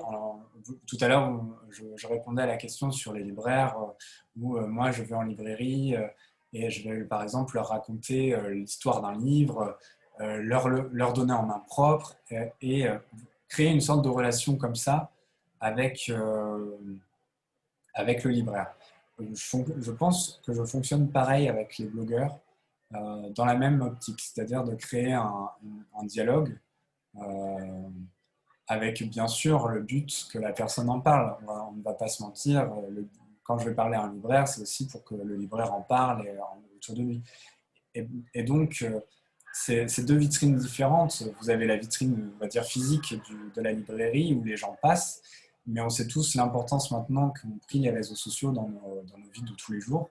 Et finalement, l'univers Bookstagram, euh, c'est en fait des, vitrines démultipliées. Et euh, par exemple, je pense à bah, Miss Island, qui a eu un, écho euh, vraiment incroyable sur les, réseaux sociaux. Pour moi, depuis que je suis chez Ulma et, donc que j'ai vraiment repris les, relations avec les blogueurs, c'est peut-être la, plus la plus grosse réussite sur, sur Bookstagram, enfin sur Instagram et euh, que ce soit euh, bah, dans le prix euh, Bookstagram du roman étranger qui, l'a couronné, et aussi chez des blogueurs qui, qui parfois ne connaissent pas Ulma, n'ont pas encore franchi le pas justement parce que je me souviens très bien d'une blogueuse qui disait ah mais Ulma c'est pas vraiment pour moi, ça me paraît c'est pas pas mon style de lecture et et, nous, euh, chez Zulma, on lui a dit, mais enfin, Zulma, ça peut autant te plaire que ce que tu lis. Et donc, comme on a un catalogue vraiment varié, on peut parler à beaucoup de, blogueurs. Et, si, pour ne pas perdre le fil de la question, euh, ça ne se, peut-être que ça ne se concrétise pas forcément dans les ventes, euh, dans le sens où je ne peux pas avoir des données chiffrées, mais par contre, ce qui est certain, c'est que euh, quelqu'un qui va prendre le temps d'écrire une chronique sur, euh, sur un blog et qui donc va communiquer avec d'autres personnes derrière leurs écrans euh, et attirer leur attention sur un titre.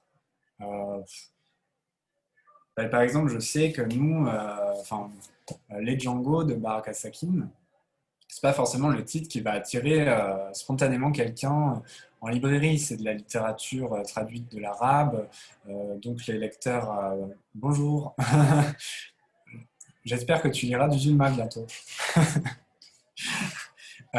qui ne va pas forcément être attiré par, par ce type de littérature, mais peut-être que voir ce livre-là enflammer vraiment le cœur d'un blogueur, bah, peut-être que cette personne va se dire Allez, je vais chez mon libraire et je vais l'acheter ce livre.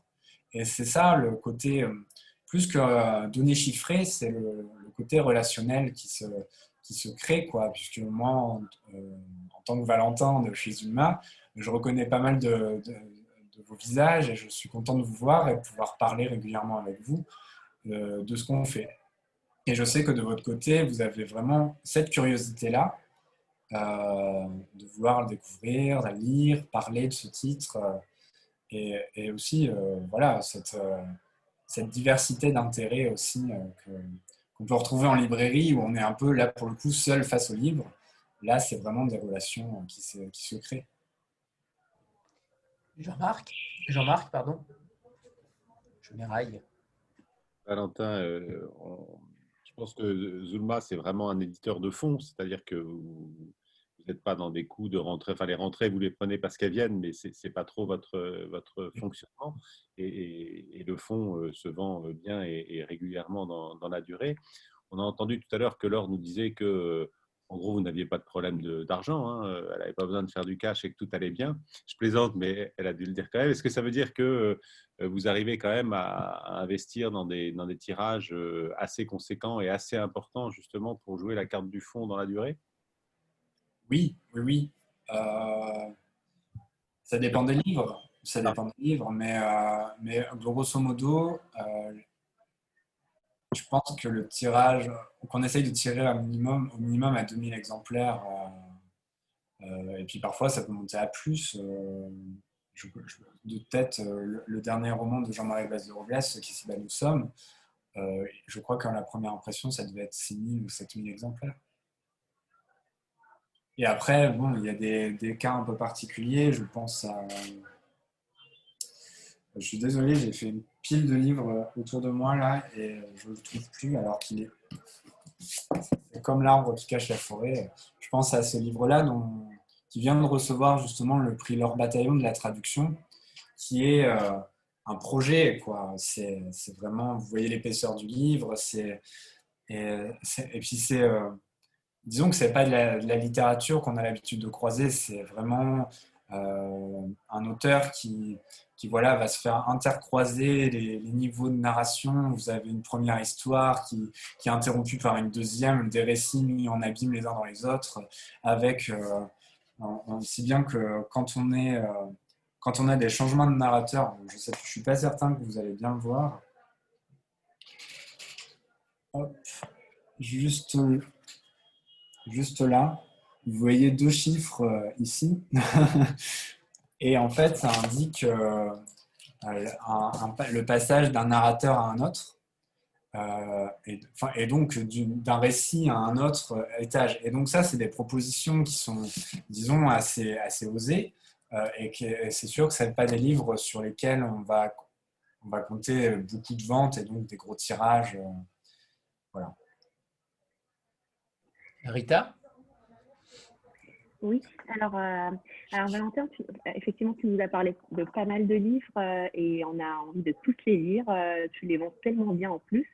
Mais si tu dois nous, enfin, si on doit commencer par Chiralet 3, quels seraient ces coups de cœur que tu nous conseillerais alors, je, je, vous avoue que je me suis levé ce matin. J'allais dire un, mais je me suis dit peut-être trois, c'est mieux. Oui, c'est bien, merci. Euh, parce que je me suis dit que la question allait forcément tomber ce soir et que, c'est compliqué quand même d'avoir de, de, des, comment dire, des vrais coups de cœur euh, parce que on, les aime tous, mais forcément il y en a quelques-uns qui vont ressortir.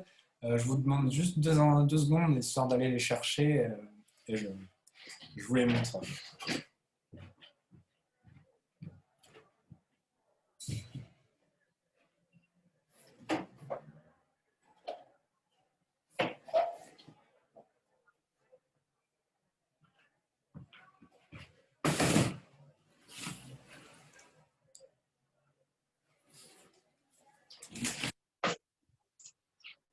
Raconter une histoire, Fabrice, pendant ce temps-là?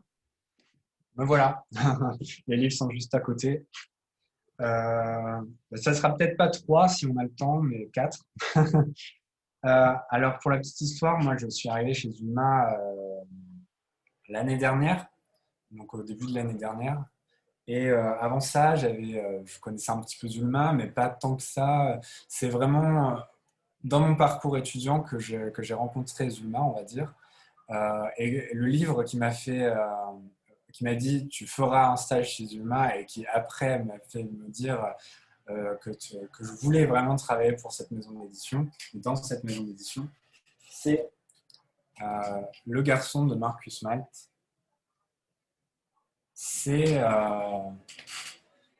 Marcus Malt, il est surtout connu pour, pour ses, voilà, des récits un peu, un peu enfin, des, romans noirs, euh, du polar. Et avec le garçon, il arrive dans une espèce de récit qu'on peut, enfin, d'un roman qu'on peut peut-être euh, rapprocher de la littérature blanche, mais c'est formidable d'humanisme et, de poésie. En fait, ça, raconte, donc c'est un roman d'initiation, on va dire, avec un jeune garçon qui vit reclus avec sa mère, enfin, perdu dans une forêt au début du XXe siècle, loin de toute civilisation, si bien qu'il ne se parle même pas avec, des mots. Et euh, très vite, euh, au début du roman, euh, peut-être deux, trois pages, pour ne pas dire la première page, la mère meurt et le, jeune garçon qui doit, s'il a 10 ans, 11, à tout casser, se retrouve tout seul, sans parler et donc avec ce besoin qu'il a de, survivre finalement.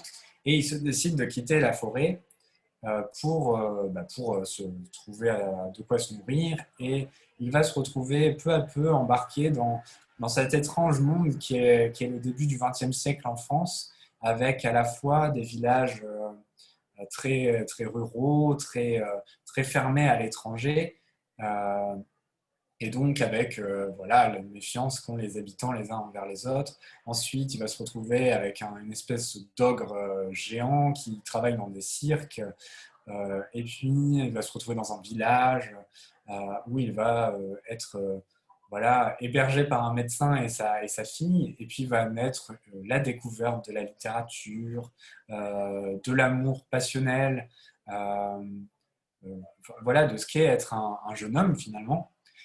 Et puis, bien sûr, dans tout ça, cette petite vie voilà, qui fait son petit bout de chemin, qui se promène comme ça dans la, France du début du XXe siècle, va se retrouver confronté aux horreurs du XXe siècle, c'est-à-dire à, l'histoire avec un grand H, euh, et donc à, des pages moi, que j'ai trouvé mémorables sur la Première Guerre mondiale, euh, et euh, ensuite la grippe espagnole. voilà. Et ce qui est très fort dans ce roman, c'est que vous avez vraiment la toile du récit, donc la narration, l'avancée du narrateur et ses rencontres, et les, chapitres sont souvent entrecoupés de, de grandes listes, de grands événements euh, où l'histoire, euh, pouf, ressort comme ça. Et vous allez, par exemple, euh, avoir un chapitre sur quel personnage historique, par exemple le duc de je ne sais où en Autriche, va rencontrer Machine en, Italie.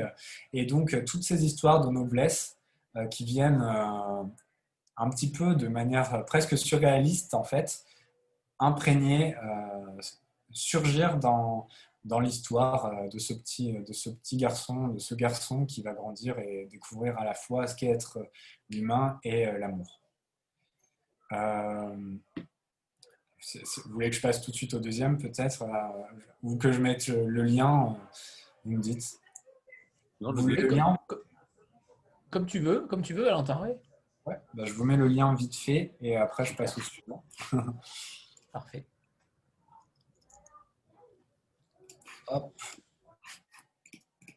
Voilà, donc ça, c'est le lien du garçon. Euh, ensuite, euh, alors j'ai un petit jeu avec ma collègue Héloïse.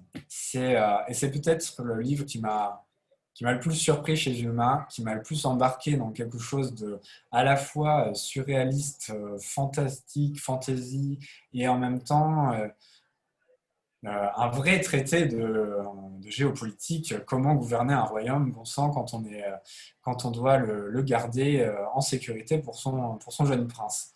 Eh bien, c'est Théodose le Petit, de l'auteur roumain Razvan Radulescu. Et c'est pour moi ma petite pépite. et pour tout vous dire, quand on est sur un salon avec ma collègue Héloïse, on se donne vraiment euh, le challenge de, celui qui arrivera le plus à convaincre euh, les, gens qui viennent nous voir à découvrir ce, livre. Parce que déjà, c'est de la littérature roumaine, donc ça peut parfois effrayer les lecteurs qui ne sont pas habitués à, voilà, à, franchir parfois un cap, euh, découvrir vraiment une littérature qui n'est pas tant que ça représentée en France. Et Théodose le Petit, c'est l'histoire d'un jeune prince euh, voilà, dans un royaume qui représente grosso modo euh, une Roumanie un petit peu euh, simplifiée. Je ne sais pas. Bah, ici, pour vous dire à quel point j'aime ce, livre, j'ai imprimé la carte qui est présente et qui représente vraiment le royaume.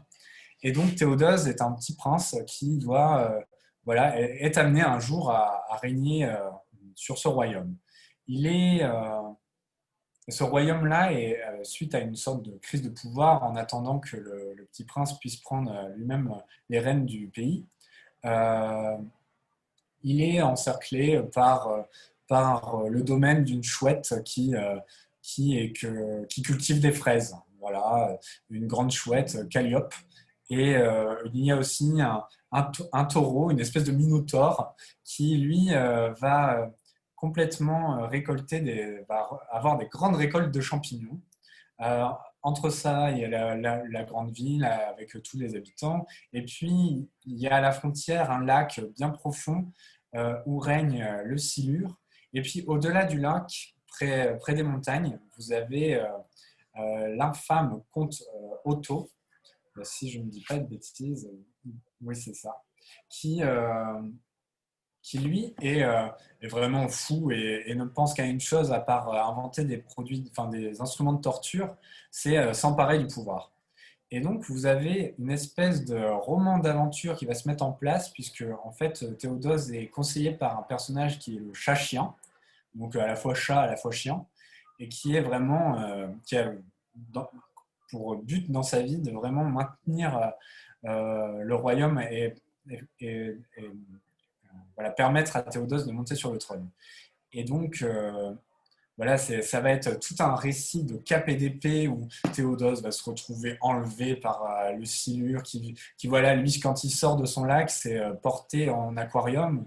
Et donc, c'est plein de fantaisies comme ça vous avez à la fois des, de l'espionnage, à la fois de, de l'aventure, à la fois cap et d'épée. Et c'est passionnant.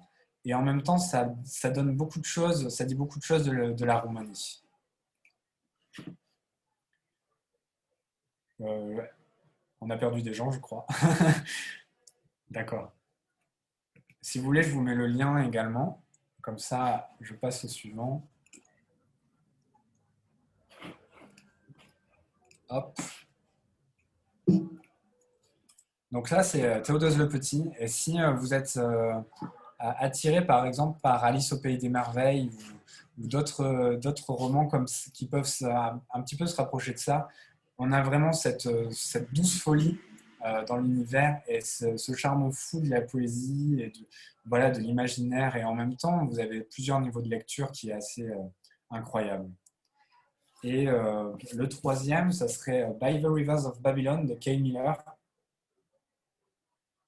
qui est un auteur jamaïcain avec une traduction, mais que, que, moi je trouve vraiment de Nathalie Carré, qui est absolument géniale et qui, voilà, on se retrouve dans la Jamaïque euh, à Kingston, donc euh, euh, la grande ville de Jamaïque, avec le, la, dans la communauté Rastafari.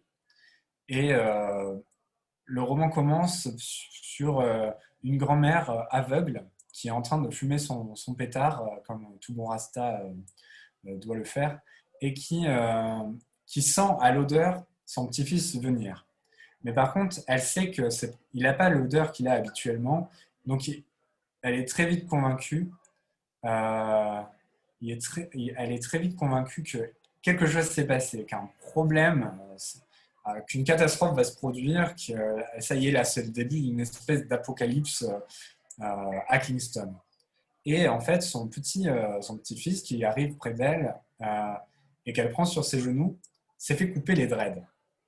Et donc, euh, c'est un crime. Euh, déjà, c'est un scandale absolu pour un Rastafari de couper ses dreads. Mais alors que quelqu'un coupe les dreads du Rastafari, c'est comme si euh, vous pouviez dire la plus grande insulte à quelqu'un. Et on va se retrouver embarqué dans cette journée plusieurs personnages vont se croiser, plusieurs strates sociales finalement vont se croiser, à la fois voilà, la, richesse blanche de Kingston, euh, le professeur d'école de, ce petit garçon qui, euh, où euh, le petit garçon s'est fait couper les dreads, et à la fois une espèce de réalisme magique avec un prêtre qui, qui est totalement voilà, pris dans son délire de croyance, euh, si bien qu'il dit qu'il a des pouvoirs magiques, qu'il peut euh, s'élever euh, dans le ciel. Et donc, vous, allez avoir peu à peu une sauce un peu de révolte et de conflit qui va se, qui va, se, qui va monter dans le livre et une, tension qui nous prend et qui fait qu'on tourne les pages au fur et à mesure. Euh, donc c'est vraiment un, très très beau roman et à la fois euh, qui, a, voilà, ce désir de parler d'une région du monde qu'on ne connaît pas et en même temps d'embarquer dans quelque chose de, ce qu'il y a de plus universel, c'est-à-dire euh, voilà, le romanesque euh, au sens strict. Et euh, mon quatrième, ma petite, ma petite cerise sur le gâteau, c'est certains ont peut-être déjà lu, c'est Le Clou de Jiang Weijan, qui est paru à la rentrée dernière, la rentrée littéraire de l'été dernier, donc en 2019. Et euh, Jiang Weijan, c'est une auteure chinoise qui, qui, est vraiment, qui commence à vraiment avoir du succès en Chine et qui euh, voilà, a été pris dans le roman Le Clou. Donc, euh, c'est Le Clou. Dans Le Clou, elle, est, elle est vraiment, comment dire, veut vraiment prendre à bras le corps le problème en fait de, de l'histoire en Chine. C'est-à-dire de cette jeune génération qui, qui est vraiment dans une société qui va à 2000 à l'heure ou, qui, ne prend même plus le recul de penser à ce qu'ont ce qu'ont vécu leurs grands-parents pendant la révolution culturelle. Donc, euh, enfin, pour, euh, à la louche, il y a seulement 50 ans. Quoi. Et donc, euh, une, cette jeune génération qui a complètement oublié que avant euh, le pouvoir politique qui est en place, euh, il y avait la Chine avec, euh, avec sa culture, ses opinions politiques divergentes, son histoire.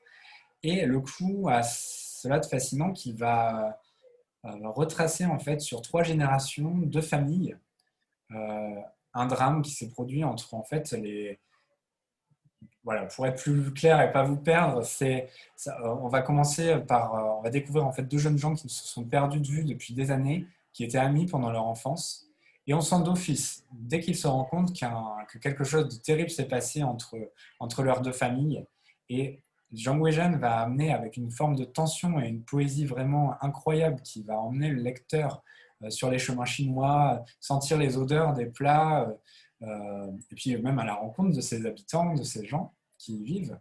Euh, à travers les pages, cette tension et tout ça, on veut vraiment savoir ce qui s'est passé entre ces deux familles. Et donc, remonter le temps un petit peu au fur et à mesure sur, sur ces drames de la révolution culturelle et euh, voilà, découvrir à, à, travers une plume magnifique euh, l'histoire de la Chine. Voilà. Et, et, le, et, le, lien. Et le lien, oui. Moi, je suis d'accord. Les trois générations, c'est incroyable comme elle arrive à. Au début, on ne sait pas trop où elle où, comment. Enfin, on sait qu'il s'est passé quelque chose, on ne sait pas trop quoi, et tout converge à un moment donné. Il est vraiment, il est génial ce bouquin. Bah, merci d'avoir lu. Bien. Merci Valentin pour ces euh, quatre coups de cœur euh, que certains ne connaissaient pas, j'imagine. Euh, notamment le deuxième, l'auteur roumain. Je, je, je n'avais jamais entendu parler de ce livre. Euh, donc, si c'est euh, quelque chose à remédier. très bien, très bien. Je, c'est ton, le... ton, chouchou. Bah oui, parce que je pense qu'on est tous encore un petit peu, on a tous encore en nous cette petite partie à la fois enfantine qui fait qu'on est captivé par ces, ces, espèces de contes euh, voilà, qu'on nous racontait avec, bah, par exemple, tout le monde beaucoup de gens sont, sont, attirés par Alice au Pays des Merveilles, par exemple, de, de, découvrir vraiment toute la magie de cet univers. Et puis maintenant, euh, que nous sommes tous adultes ici, euh, on a cette, ce recul, ce, cette capacité d'avoir lu des choses euh, qui fait que eh ben, on est capable de voir les, toutes les strates qui peuvent se mettre, en fait, tous les niveaux de lecture, toutes les lectures possibles qu'un roman porte en lui. Merci Valentin. Alors s'il n'y a plus de questions, on va, on va se quitter euh, avec regret. On aurait pu rester encore quelques, quelques minutes. Merci euh, Valentin et merci encore à Laure. Merci encore à Laure euh, que tu remercieras euh, vivement de ma part. Euh, merci à tout le monde et, et puis peut-être à très vite Valentin avec, avec un auteur ou une autrice. On en parlera plus tard, mais, mais pourquoi pas. Oui, bah, avec plaisir. Voilà. Merci à tous. Merci Valentin. Bonne soirée. Au revoir, au revoir tout le monde. Au revoir. Merci, au revoir. Bonne soirée. Tout le monde. Merci bonne encore. Soirée. Merci beaucoup. Bonne soirée. À bientôt. Salut. Ciao.